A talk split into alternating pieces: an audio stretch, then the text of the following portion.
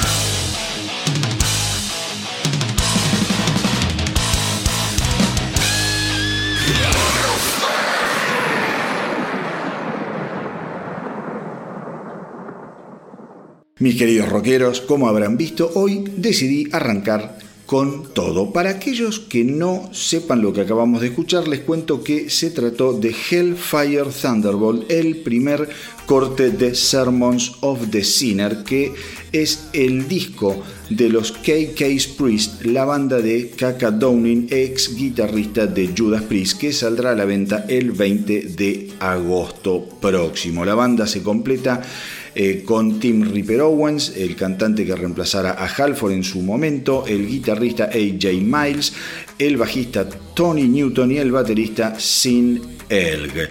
En cuanto al baterista, lo que se había sabido en un primer momento era que iba a formar de la partida el señor Les Binks, otro ex Judas Priest, pero aparentemente tuvo una lesión en la muñeca, con lo cual eh, va a hacer algunas apariciones en vivo en los shows que tenga programada la banda, pero no mucho más que eso se sabe hasta ahora.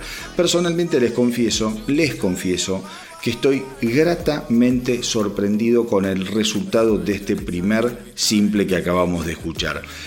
¿Y por qué?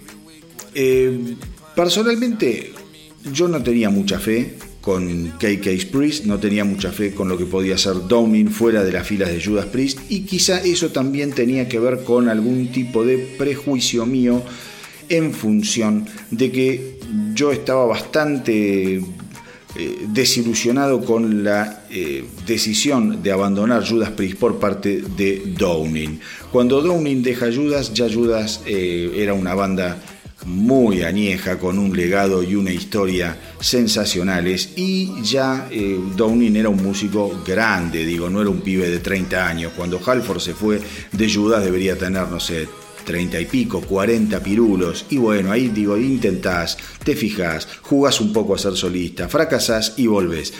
En este caso, en este caso, cuando eh, Downing elige irse de las filas de Judas Priest, yo creo que Judas Priest estaba viviendo un momento de revitalización fabulosa. Más allá de que a muchos pueda o no gustarle lo que fue Nostradamus, eh, Judas Priest había vuelto con eh, Rob Halford con un discazo Angel of Retribution, que era tremendo álbum. Después intentaron algo nuevo con Nostradamus, un álbum conceptual que a mí me gusta mucho, a mí me gusta mucho y creo que es un álbum que con los años va a ir cobrando una importancia y una envergadura diferente a la que tiene quizá hoy en día o a la que tuvo en el momento en que salió. Cuando se va Downing, todos sabemos, eh, es reemplazado por eh, Richie Follner. Eh, Downing deja las filas de Judas Priest para dedicarse a emprendimientos inmobiliarios. El tipo quería hacer unos, unas canchas de golf, bueno, esas cosas que se le ponen a los rockeros que piensan que pueden hacer cualquier cosa. Obviamente se la puso, se fundió y cuando le va mal en su emprendimiento, en su en su negocio personal, es cuando empieza a coquetear nuevamente con la vuelta a las filas de Judas Priest con lo cual Judas Priest le dice, no, mira, está Richie Follner, lamentablemente no lo vamos a echar, vos te quisiste ir, ahora bancatela. La segunda intentona que tiene Downing de volver a las filas de Judas es cuando a Glenn Tipton le detectan el mal de Parkinson y queda claro que ya no va a volver a tocar con la misma frecuencia en vivo, que no va a poder grabar prácticamente y que va a ser una parte activa en lo que tiene que ver con la composición y la producción de música, no mucho más allá de eso, puede salir cada tanto a tocar un par de bices, un par eh, de temas en algún show de Judas, pero no se le puede pedir demasiadas peras al olmo. Con lo cual, en ese momento Downing ve la oportunidad de volver con sus antiguos compañeros, sin embargo, Judas Priest le dice claramente no, vos no vas a volver, el guitarrista elegido para esta nueva etapa sin eh, Tipton es el señor Andy Snip. Andy Snip, productor famosísimo del que yo ya les vengo hablando mucho, es el productor actual de Judas, es el productor actual de Saxon, es el productor actual de Axel, digo, es el tipo que ha redefinido el sonido del metal en el nuevo milenio sin ningún tipo de dudas. Frente a todo esto, frente a todo esto, la idea de que mm, eh, Downing armara una banda, digo, bueno, está bien, que la arme, digo, no, no pasa nada, es un mundo libre y lo puede lo puede hacer, puede hacer lo que quiera. Ya cuando el tipo empieza a hablar de la banda que va a formar con el ex baterista, con Les Vinks de Judas, con el ex cantante de Judas, el suplente Tim Ripper Owens, ya ahí me empezó a sonar medio a tocada de culo, a mala leche y a medio un acto de resentimiento. Cuando después me entero de que la banda se va a llamar KK's Priest, algo así como el Judas Priest de Downing, por decirlo, por, traducirlo de, buena fe. Y ahí no me gustó para nada y le solté un poco las manos y hasta en algún episodio del astronauta del rock de no hace mucho, medio le pegué un palito sin haber escuchado nada porque obviamente no había nada que escuchar. Pero la vida te da sorpresas y al César lo que es del César esta semana cuando escuché Hellfire Thunderbolt puse play con muchísimo, con muchísimo miedo y me encontré con un tema increíble que lo acabamos de escuchar, que tiene toda, toda la impronta de Judas Priest, un Tim Ripper Owens inspiradísimo. Las guitarras son básicamente Judas Priest. Lo que acabas de escuchar, quieras o no, es como haber escuchado un nuevo tema de Judas Priest.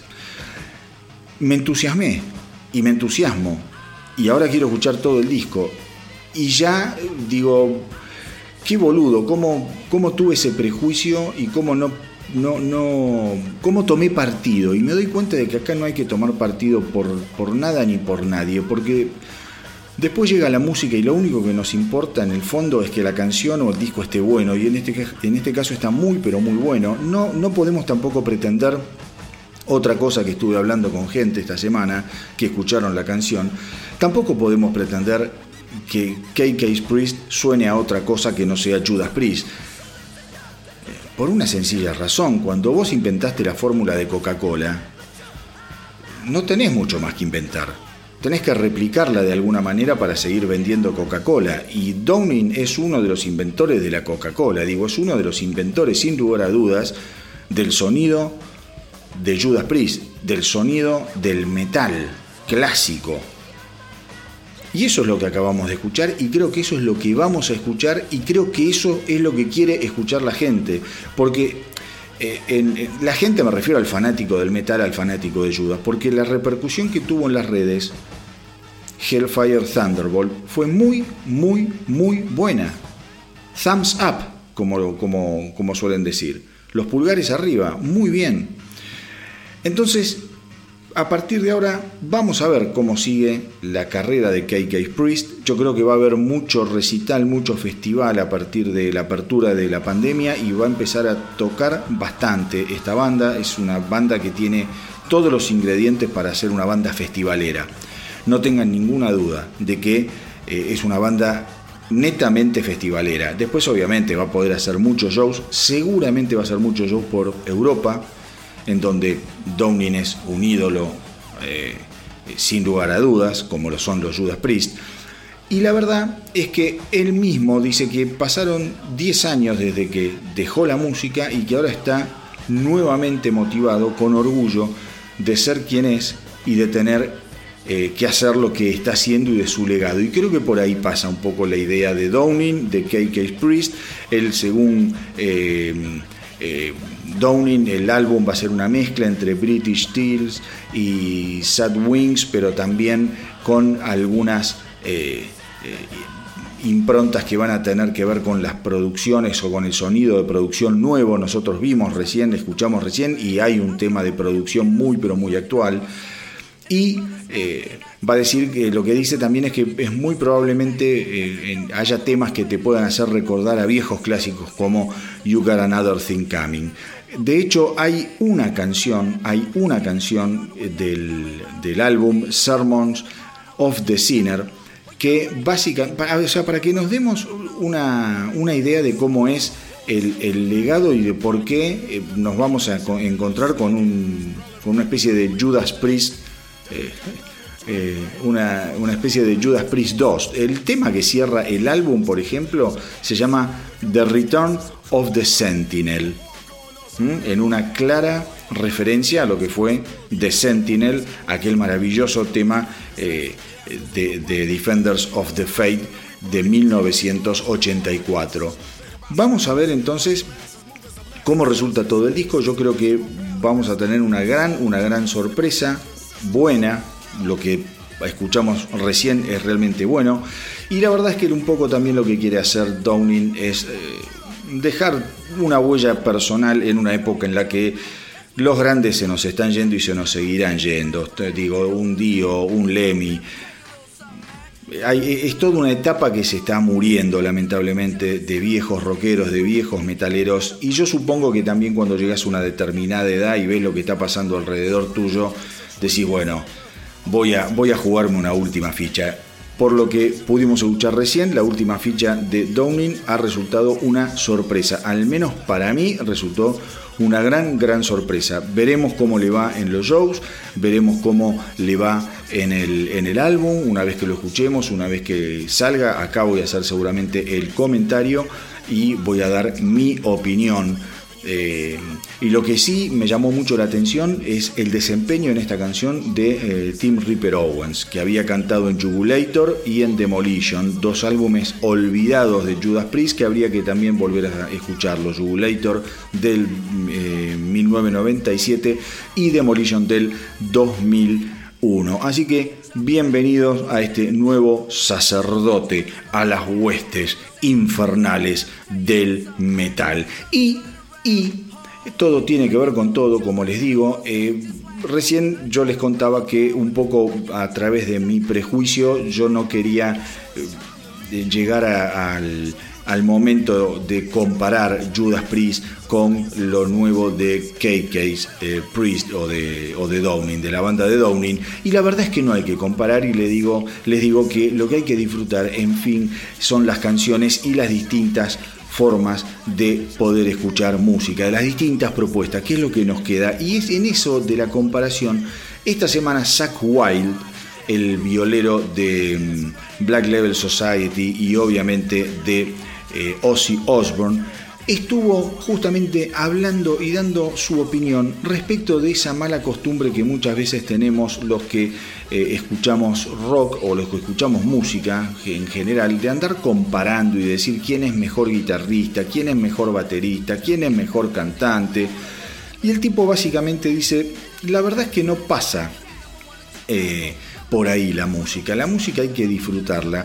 Dice, porque hay diferentes enfoques y diferentes maneras que pueden ser igualmente geniales. Y pone el ejemplo de eh, Edward Van Halen, de Eddie Van Halen, que decía que la música no es como un deporte, no es un encuentro de levantamiento de pesas, decía Van Halen. Acá no pasa por qué tipo es más fuerte que otro, porque en un levantamiento de pesas es muy fácil. El que levanta un gramo más claramente tiene más fuerza que, más fuerza que el que levantó un gramo menos.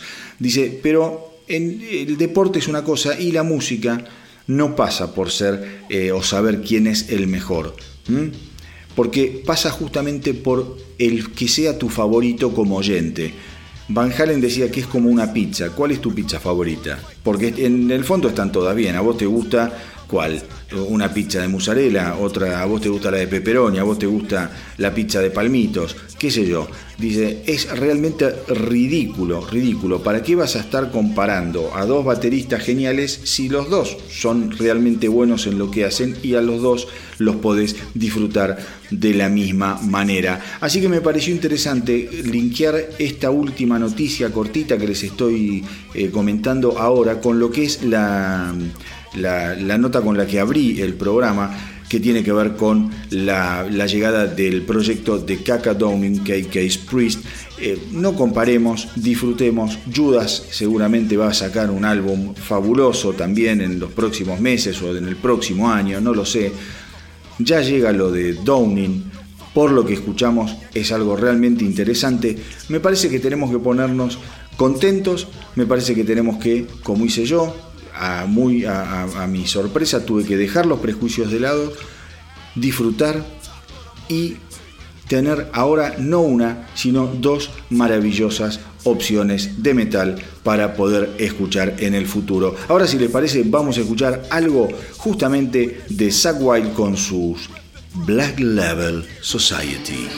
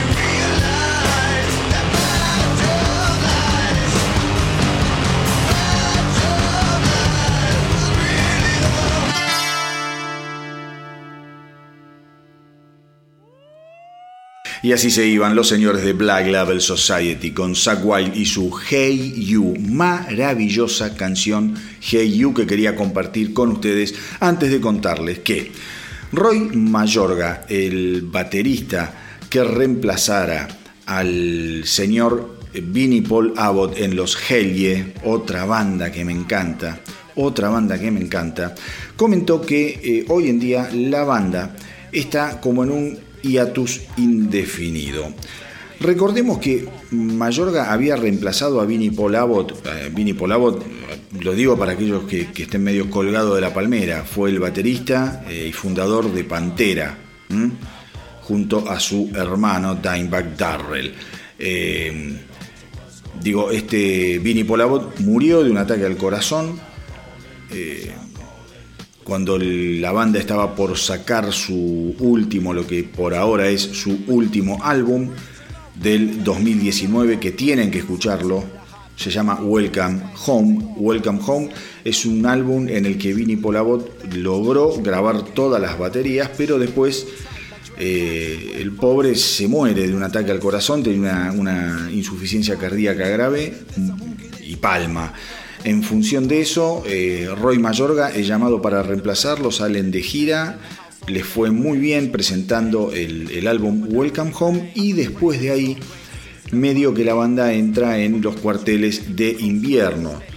Eh, para colmo, eh, hay, otro, hay otro tema, digo, el cantante de Helge, que se llama Chad Gray, es el que está con los Mad Wayne que justamente hace muy poquito confirmaron la vuelta al ruedo. Entonces todo eso hace que el futuro de Helge sea bastante, bastante, bastante difícil de imaginar, al menos en un futuro, les diré, ni siquiera cercano, mediano, es prácticamente imposible. Yo creo que ya fue, que Helge no, no, no, Helge no va a tener otro disco, ni va a tener demasiado más que dar, creo que palmó Vinny Polabot y ahí palmó la banda también. Hicieron la gira porque tenían un disco que apoyar, pero no le veo, al menos con la formación esta última, no le veo un futuro demasiado, demasiado eh, viable.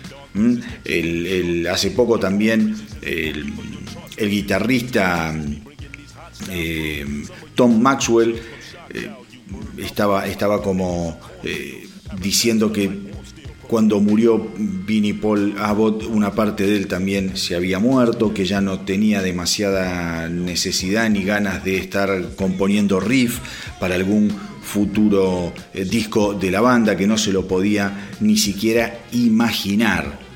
Entonces, eh, nada, lamentablemente yo creo que aquellos que nos fanatizamos y que nos hicimos eh, seguidores de Helia, que con los años fue grabando un disco mejor que el otro, nos vamos a tener que conformar con lo que tenemos grabado. Quizá puedan llegar a salir algunos shows en vivo que, tengan grabado. Ojalá salgan shows en vivo de Helia de la época de, de Vinnie Polabot para escucharlo tocar, porque para mí es uno de los bateros más precisos, más precisos que eh, dio el metal y el, te diría que ya lo, meto en un nivel de, new metal. La forma de tocar que tenía Vinnie Paul era muy, pero muy, pero muy new metal. Mucho doble bombo, unos ritmos intrincadísimos y como les digo, una precisión absolutamente apabullante. Así que nada, les quería contar eso, que aparentemente la historia de Helia poco a poco va llegando a su final. Así que ahora los vamos a recordar con esta maravilla, Be Undeniable.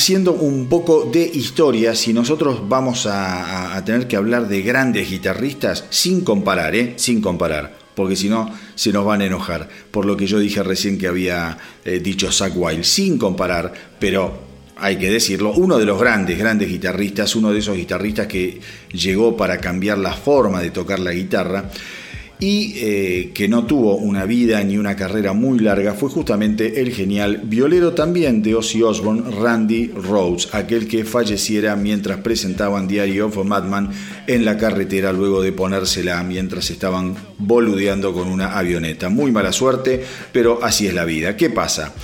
Eh, Randy Rhodes ahora es noticia, esta semana fue noticia por dos eh, cosas. Primero porque fue inducido al, como es, al Rock and Roll Hall of Fame.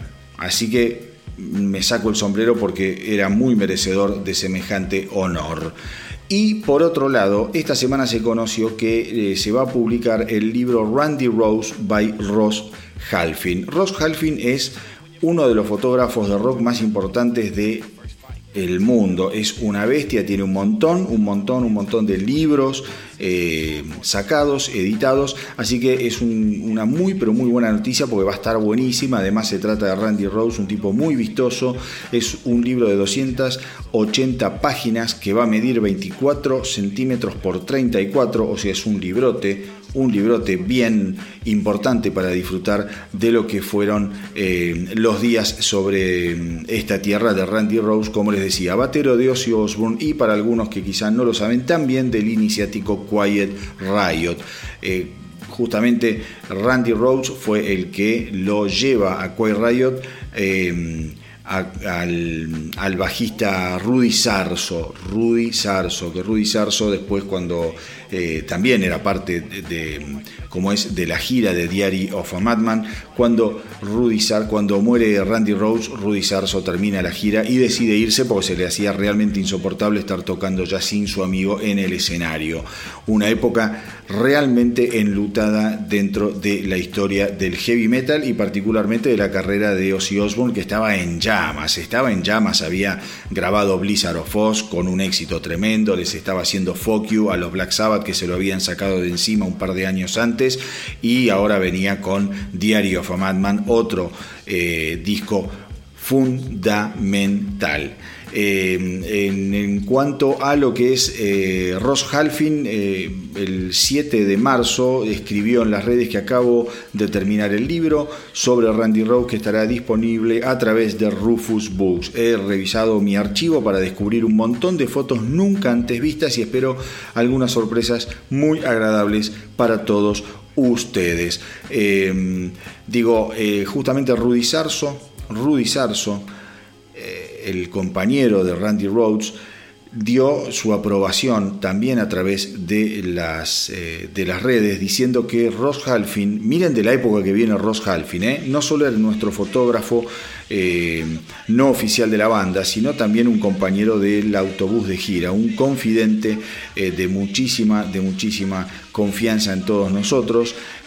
así que nada, le manda un abrazo y dice, tengo muchas, muchas ganas de ver el libro. Como les decía, Randy Rose y eh, otras dos personas fallecieron el 19 de marzo de 1982, cuando la avioneta en la que eh, volaban se la puso contra una casa, eh, contra una mansión ahí por Florida. Rhodes tenía 25 años nada más, 25 años una cosa de locos, un guitarrista que tenía un futuro fabuloso. Eh, fue quizá el primer guitarrista al que Ozzy, Ozzy consideró su ladero, su mano derecha, su amigo y hasta su hermano. El impacto que tuvo en la vida eh, de, Ozzy fue realmente, realmente grande. Él asegura que haber perdido a, a un ser muy importante, simplemente dice, lavé mis heridas con alcohol y con drogas. Así que si les parece, mis queridos rockeros, vamos a recordar aquel fabuloso Diary of a Madman, segundo disco de Ozzy Osbourne con Randy Rhodes, nada más ni nada menos que en la guitarra.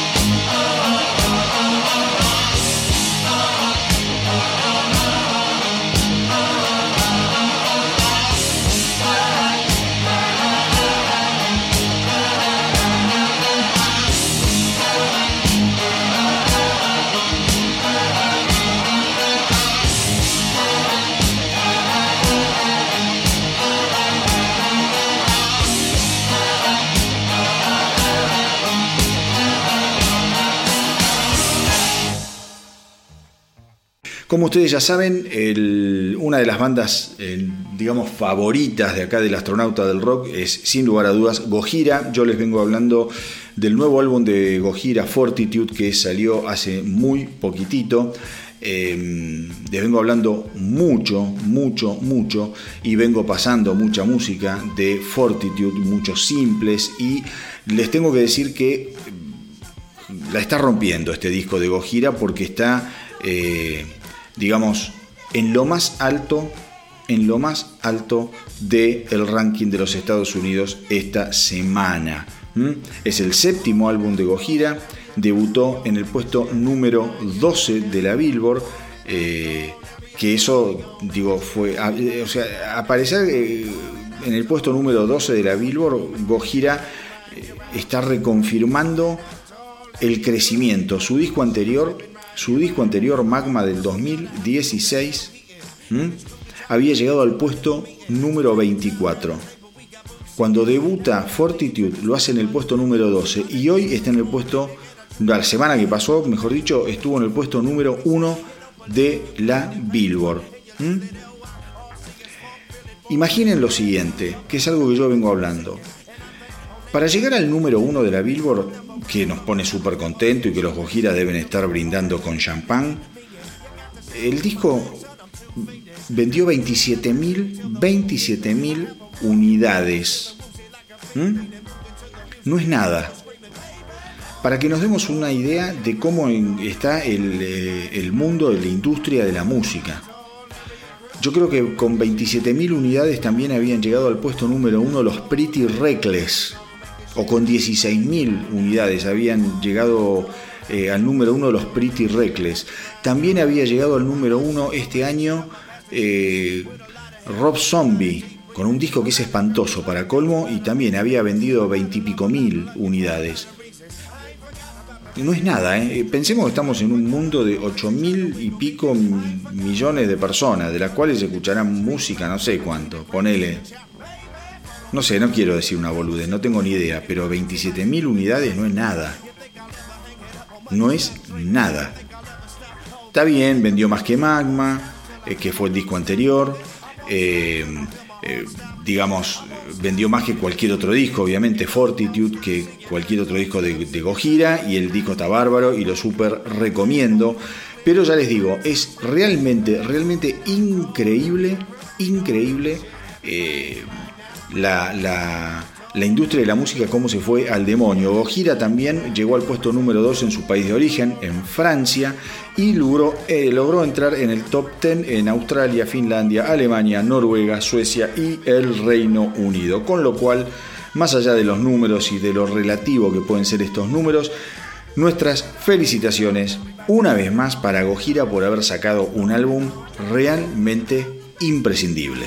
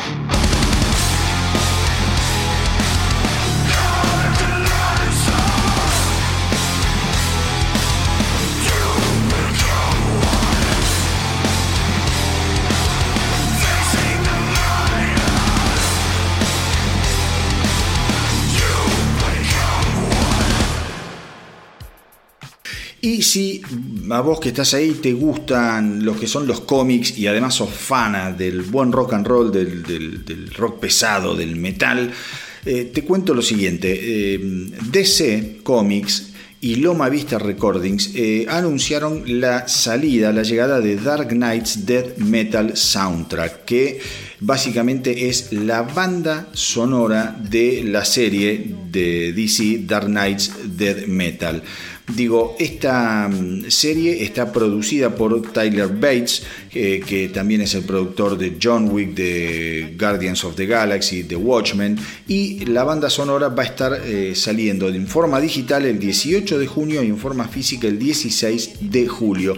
Pero lo lindo es que la banda de sonido incluye un gran, un gran tema, un nuevo tema de Mastodon, que se llama Forged by Neron, forjado por Nerón. Aparentemente Nerón es un personaje medio diabólico de la serie, ya lo veremos, la verdad no tengo demasiado dato, pero lo que a mí me interesó es que tenemos una nueva canción de las bestias de Mastodon, que la semana pasada estuvimos escuchando gracias a Leo que nos pidió, que me pidió vía eh, Instagram que pasará Joseph Merrick, aquel tema fabuloso de eh, Mastodon, que aquel tema musical, que lo pasamos y estuvo buenísimo y que les digo que aquellos que quieran que yo les pase alguna canción o que me quieran recomendar alguna banda, háganlo, me escriben a elastronautadelrock.gmail.com y vamos a darles pelota para compartir entre todos y ponerle un poco de buena música a cada episodio. Eh, así que nada, les quería contar eso,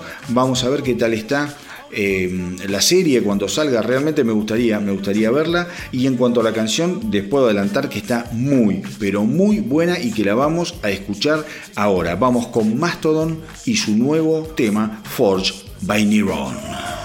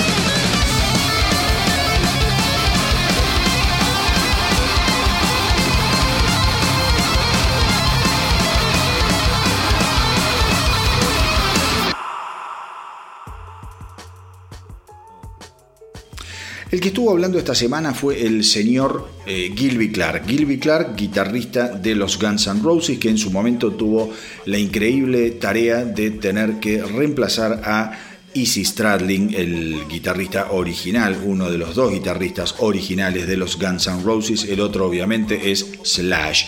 Y eh, lo que le preguntaron un poco a Gilby Clark era cómo se había sentido al volver a tocar en el Salón de la Fama, en el Rock and Roll Hall of Fame, cuando le dieran la premiación a los Guns N' Roses y tuvieron que subirse al escenario otra vez todos y volver a tocar con Slash y Duff McKagan, pero limpios de drogas, limpios de alcohol, ya como seres humanos hechos y derechos. La verdad que dice eh, Gilby Clark que no, no, no, sintió una verdadera diferencia en lo que fue la dinámica, en lo que fue la alquimia a la hora de subirse al escenario con sus antiguos compañeros, más allá de que antes lo hacían en un estado de abuso de falopa y de alcohol, como les decía, que era calamitoso.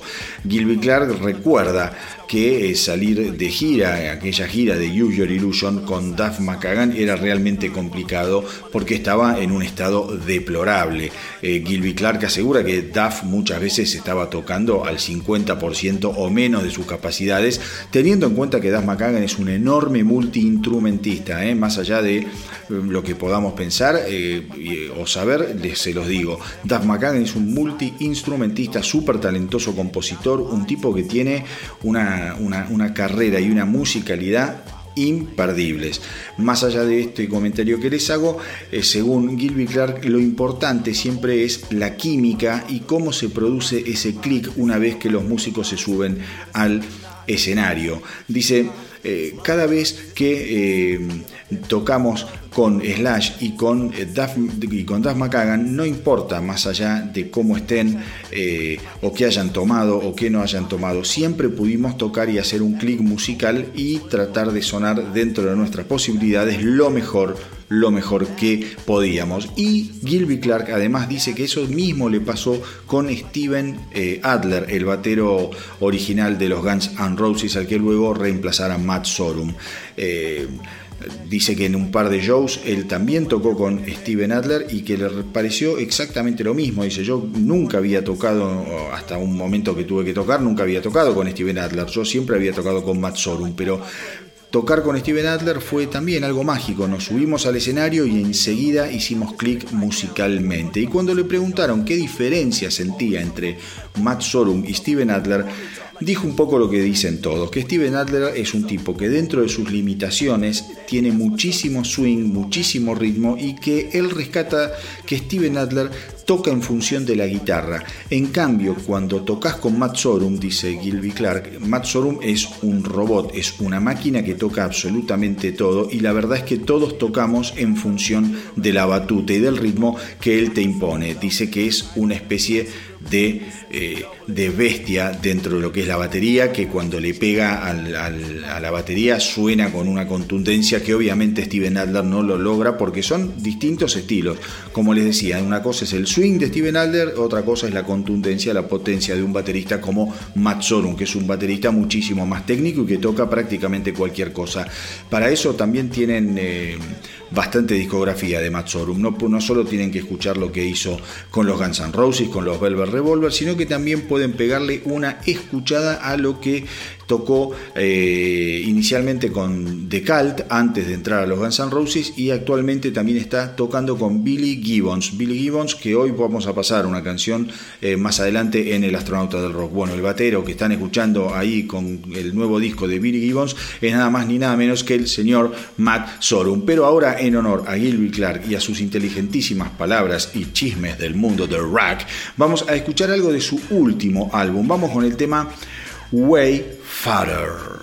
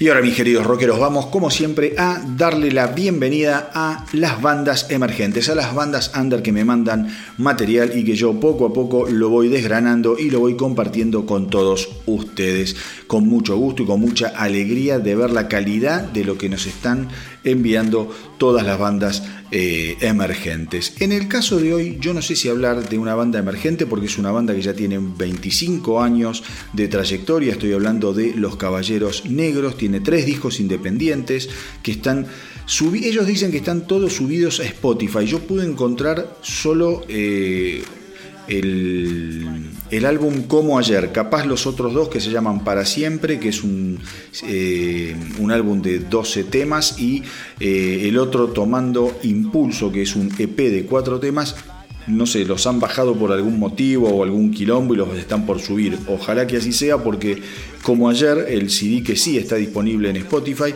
está realmente, realmente bueno. Lo de eh, Caballeros Negros va por el lado del rock and roll, el blues, el pop y lo que puede ser denominado como la música negra. Los eh, miembros de la banda, se los voy a contar, acá los tengo, son Jorge Sequeira en voz y guitarra, Diego Amico en guitarra y coros, eh, Aldo Ferrer en batería y percusión y Walter Benítez en bajo y coros. ¿Qué les puedo contar? Que la banda, bueno, como ya les digo, tienen 25 eh, años de eh, trayectoria en, dentro de sus highlights o de sus momentos importantes. Te cuento que en el año 2007 resultan ganadores dentro de la categoría en la que participaron de Rock Barrial del concurso Igualdad Cultural. Es un programa federal que premió a 50 ganadores de las distintas provincias de nuestro país entre 10.000 participantes, o sea, no es joda. En cuanto a los shows, han tocado shows en Tecnópolis, un par de shows, eh, uno de ellos como grupo soporte de Los Pericos, mira vos, mira qué buena alquimia, rock and roll y un poco de reggae roll. Eh, han tocado también en el encuentro motoquero homenaje a Papo, donde eh, compartieron escenarios con los ratones paranoicos, las viejas locas, Memphis, Huff, entre otros artistas. Tocaron en el Chascomús Rock, donde también compartieron el escenario con jóvenes por dioseros, Guasones, La 25, Callejeros, Los Gardelitos, La Mancha de Rolando y otras bandas. Eh, durante eh, la cuarentena me cuentan que estuvieron participando en eh, entrevistas por IGLIV y presentando videos y clips de los temas que tienen, que tienen grabados y hicieron algunas maratones de banda vía streaming. En noviembre del 2020 en noviembre del 2020 festejamos nuestros 25 años de carrera con un show en vivo y transmitido vía streaming eh, por justamente esto de la cuarentena. Así que ya saben, mis queridos rockeros, estoy hablando de la banda eh, Caballeros Negros los encuentran obviamente en Spotify, los encuentran en Instagram, los van a encontrar seguramente en Facebook y en YouTube con todo lo que ellos tienen que ofrecer y que espero que les guste y puedan compartir además ustedes con sus amistades y contactos, porque como yo siempre les digo, hay que apoyar a las bandas emergentes, hay que apoyar a las bandas de rock, porque si al rock no lo salvamos entre todos, entonces no lo salva nadie. Y si vos andás con una banda o con algún proyecto solista, no dudes en enviarme todo lo que estés haciendo, una linda gacetilla con tu historia, contándome como lo que te acabo de leer, cuál es la historia de la banda, qué, cuáles son los planes, qué estás haciendo, qué hicieron. Me lo mandas todo a elastronautadelrock.gmail.com el astronauta del rock gmail.com y desde acá les voy a dar una mano en todo lo que estén haciendo. Y ahora, y ahora, obviamente, vamos a escuchar de Caballeros Negros como ayer.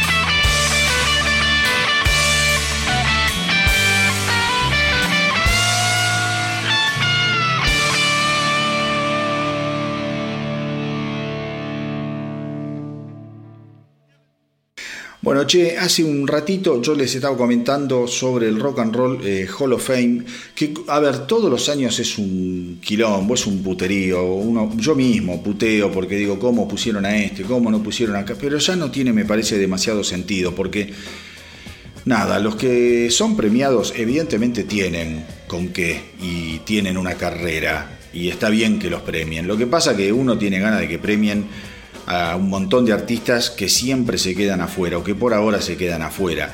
Este año, este año los inducidos al Rock and Roll Hall of Fame fueron Todd Rundgren, gran músico, gran músico, un genio, un productor del carajo. Tina Turner, ¿qué se puede decir de Tina Turner? Lo tiene recontra merecido. Yo no sé si no fue inducida eh, con hay, hay, cantina, no sé si ella ya no tiene una inducción con el dúo que había hecho con, con, Ike, con Turner. No me acuerdo, ahora después lo voy a verificar.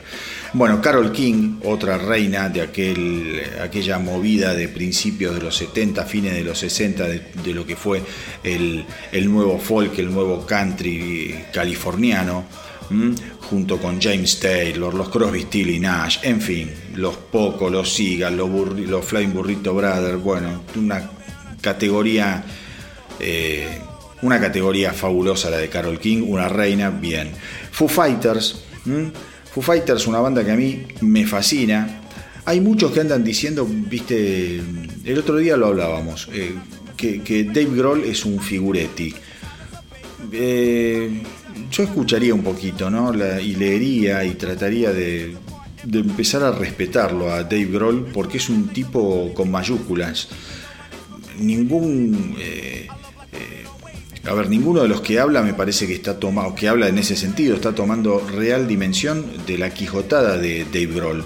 Dave Grohl formó parte de Nirvana, primero y principal. Nirvana era Kurt Cobain, Dave Grohl no existía, era el boludito que tocaba la batería ahí atrás. Digo, cuando Nirvana se disuelve por la muerte de Kurt Cobain, vos tenés que agarrar y ponerte las botas y el traje y salir a tocar la guitarra, a cantar, a grabar un disco vos solo, a formar una banda de rock y para colmo que esa banda de rock termine siendo la banda de rock de los últimos 25 años, porque no hay otra banda de rock con la discografía y con eh, digamos, el nivel de popularidad de los Foo Fighters, yo no creo que haya muchas bandas de rock que sean tan integradoras y tan globales como los Foo Fighters, con una andanada de, canciones que te rompen el culo. Cuando vas a un recital de Foo Fighters no te aburrís ni un segundo. Yo tuve la oportunidad de verlos, les aseguro que es una cosa de loco, no para de saltar, no para de cantar, el tipo le pone onda.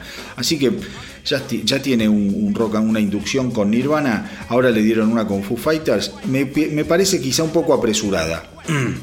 me parece que un poco apresurada, porque creo que los Foo Fighters cumplieron hace muy poquito 25 eh, años de la edición de su primer álbum, con lo cual eh, medio que se lo dieron ahí de, prepo. Pero está bien, adentro. Y después eh, las Go-Go's. Las Go-Go's fue la primera banda, digamos, femenina en Estados Unidos de compositoras, artistas. Digo, había muchas bandas femeninas anteriores, pero que no componían su material. The Go-Go's fue una una banda que tuvo muchísimo éxito eh, a raíz de temas súper conocidos, una cantante divina que llamaba Belinda Carlisle, eh, que después tuvo una carrera solista media chotona, pero que siempre en los 80, cuando sacaba un tema eh, en algún puesto importante del ranking estaba. Así que The Go-Go's, The no es una de mis bandas favoritas, no es mucho la onda que a mí me gusta escuchar, pero está bien, está bien, qué sé yo se lo pueden dar. Digo, no son unas caídas del catre, te quiero decir, no son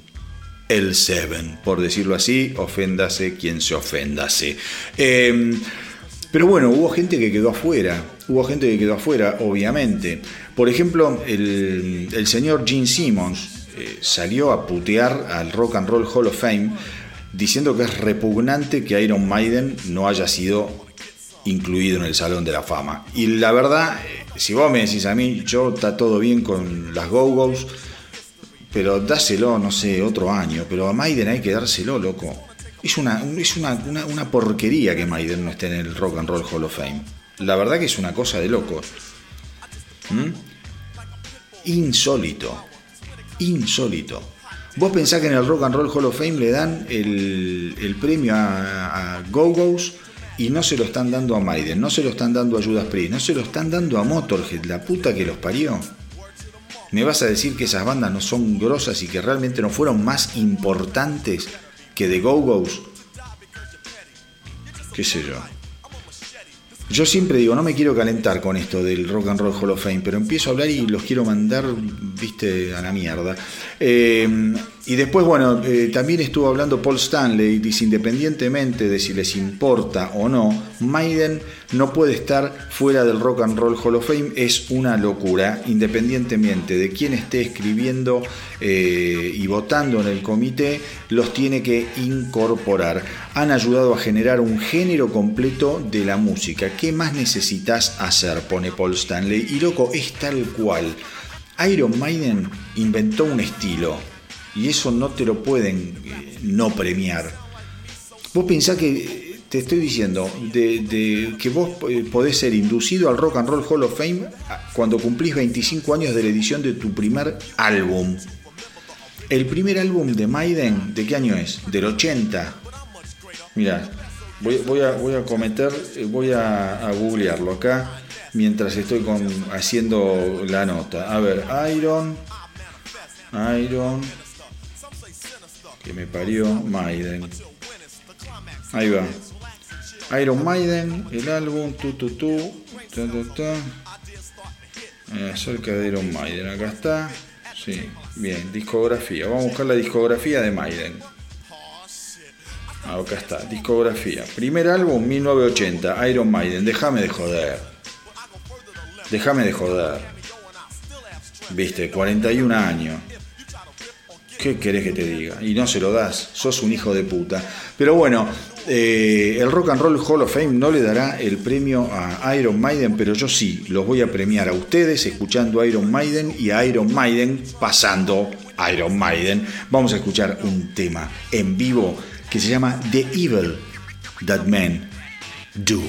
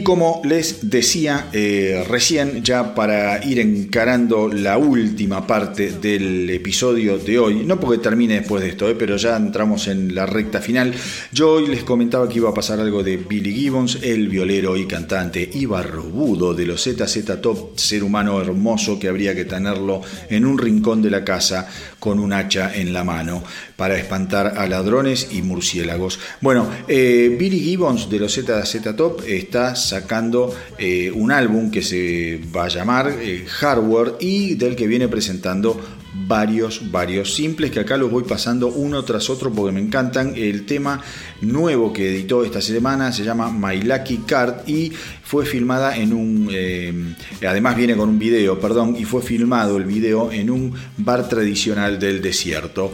Eh, obviamente, como yo les decía, en este álbum toca Matt Sorum y en el video se lo puede ver al señor Matt Sorum, que además coprodujo el álbum.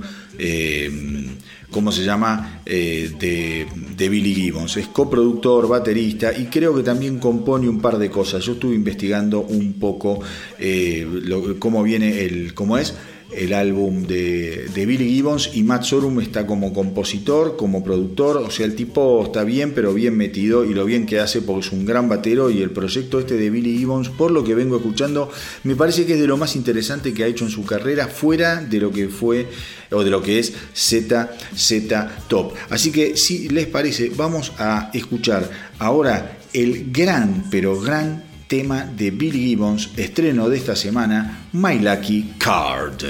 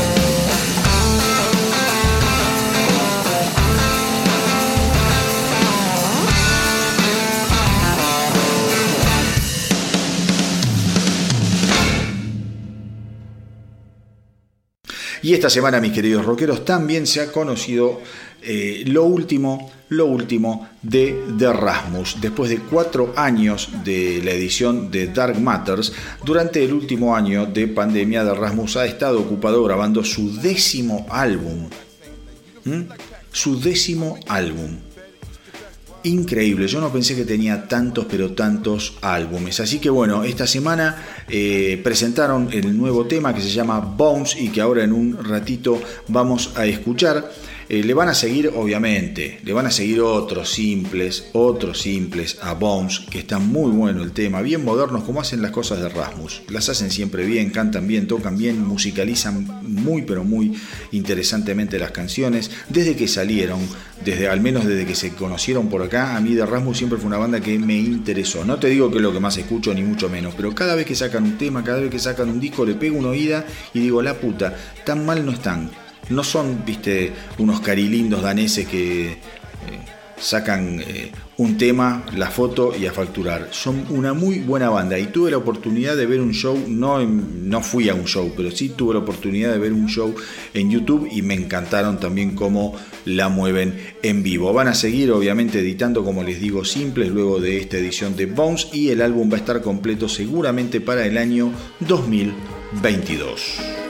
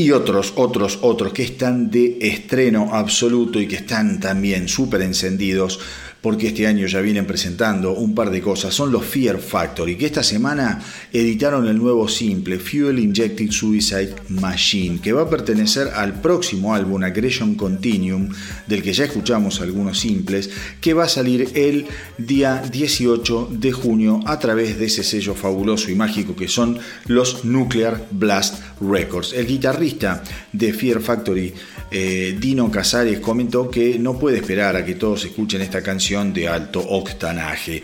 Está basada en un personaje llamado Knight Rider de una de mis películas favoritas de todos los tiempos, que obviamente es Mad Max. Eh, así que nada, yo lo que les puedo decir que Aggression Continuum me parece, me parece que va a ser un gran, un gran álbum de los Fear Factory. Un gran álbum de los Fear Factory lo que venimos escuchando es súper contundente. Según Casares, este disco es uno de mis logros más eh, de los que me siento más orgulloso y estoy muy emocionado que finalmente se, sea editado. Hubo muchas luchas personales, sacrificios y problemas legales relacionados con este disco que casi no ve la luz del día, pero gracias a la pasión, la determinación, mucho trabajo duro y a no renunciar a esa lucha, finalmente está listo para que el mundo lo escuche. Sentí que necesitaba demostrar mi valía una vez más, ya que siempre trato de hacer cada disco mejor que el último. Así que bueno, eh, ya les digo, yo creo que estamos eh, en los albores de una nueva etapa de los Fear Factory y tengan la, certeza de lo que van a escuchar ahora confirma esto que yo les estoy adelantando. Vamos con Fear Factory y Fuel Injected Suicide Machine. Roar he lost everything.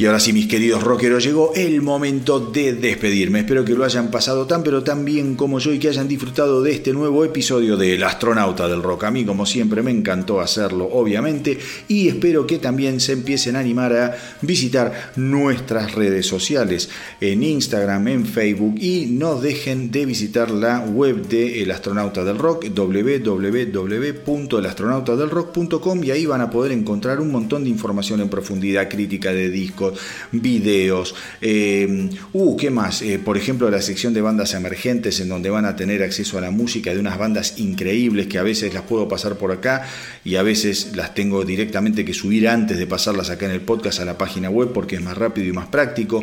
En fin, eh, visiten la página web porque está quedando real, realmente buena y todos aquellos que quieran comunicarse conmigo eh, lo hacen a través del mail el astronauta del. Y ahora, antes de decir adiós, siempre les tengo una yapa, un regalo de último momento y esta semana, en esta ocasión, eh, para el bolsillo del caballero y la cartera de la dama, tengo lo nuevo de The Devil Wears Prada. También banda que viene dando que hablar y de la que ya hace un par de programas atrás estuvimos escuchando uno de sus nuevos eh, temas. Esta semana han eh, arrancado con una canción nueva, Nightfall, que será parte de lo que, se, de lo que viene a editarse el 21 de mayo, que es Z2, que sería Zombie 2, sería la continuación de aquel EP Zombie que se lanzó en el año 2010, esta sería la segunda parte que llega 11 años después y se llama Z2 o Zombie 2. Eh, así que bueno, el tema está como siempre, buenísimo, súper, súper, súper bien producido, moderno. Digo, es una banda que a mí cada vez me gusta más y que siempre la recomiendo. El sonido es bien, pero bien heavy dentro de lo que es esa modernidad, con un eh, nivel de canciones espectaculares. Aquellos que no escucharon el EP Zombie del 2010, vayan y háganlo, porque es una puerta de entrada fabulosa para lo que es el mundo de The Devil Wears Prada. Así que bueno, mis queridos rockeros, de mi parte no mucho más. Como les digo, espero que hayan disfrutado del episodio de hoy. Yo lo disfruté muchísimo. Los voy a dejar con Nightfall de The Devil Wears Prada y Hagan correr la voz, como siempre les digo, para que nuestra tripulación no pare de crecer. Espero que tengan una muy, muy linda semana. No anden por ahí haciendo demasiadas cagadas. Cuídense mucho. Y que viva el rock.